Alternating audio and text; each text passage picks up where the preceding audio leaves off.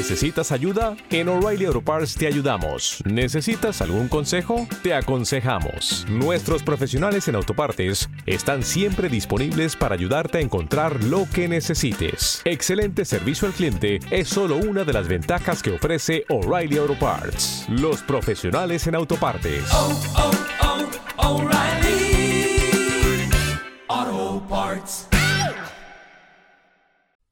Hola, soy Francisco Navas y esto es Mente Dinámica en Acción. Hacía mucho tiempo que no, no tardaba tanto en publicar un episodio. Creo que, que tienes que hacer las cosas cuando te apetece y el hecho de no haber publicado en este tiempo, en, en ocho días, es debido a que creo que no hubiera sido honesto publicar, dado que no era un periodo de tiempo en el que yo sintiera que tuviera nada que decir.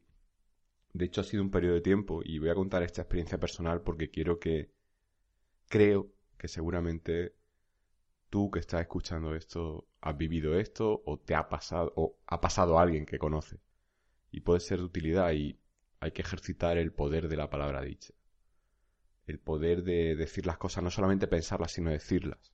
Así que si esto te ha pasado, ve diciéndolo cuando lo escuches. Di que eso también me ha pasado a mí me, me di cuenta, la semana pasada digamos que fueron, fue un periodo de mostrar, de mostrar muchos signos de, de sobrecarga a nivel emocional. Y todo arrancaba de un proceso de duelo que, que, que, he vivido y no era consciente de vivirlo. Allá por el 9 de marzo eh, tuve la mala fortuna de perder a un ser querido. Y me di cuenta de que no tuve tiempo de, de procesar el duelo como debiera. Ya sabes que el duelo tiene una serie de etapas, la fase de shock, la fase de rabia y culpa, la fase de percepción distorsionada de la realidad y la fase de aceptación, en ese orden. Y cada una de esas etapas tiene una duración variable dependiendo de la persona y dependiendo del suceso emocional que ha, que ha vivido no hay nada que se pueda, se pueda generalizar. No hay una duración determinada para, para, para cada fase. Todo depende de lo que vive, de a qué asociar la pérdida. En fin, seguro que has vivido alguna de estas de estas situaciones y sabes perfectamente de lo que hablo.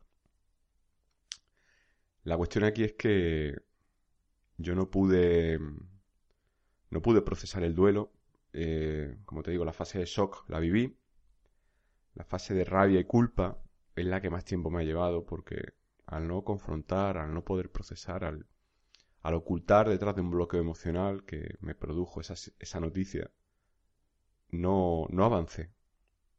No avancé. No avancé hacia esa etapa de percepción distorsionada de la realidad. Me quedé en la fase de, de rabia y culpa. Y era un estilo pasivo-agresivo de rabia y culpa, porque era un estilo en el que eh, yo me culpé a mí mismo, pero no, no, no procesaba esa, esa información.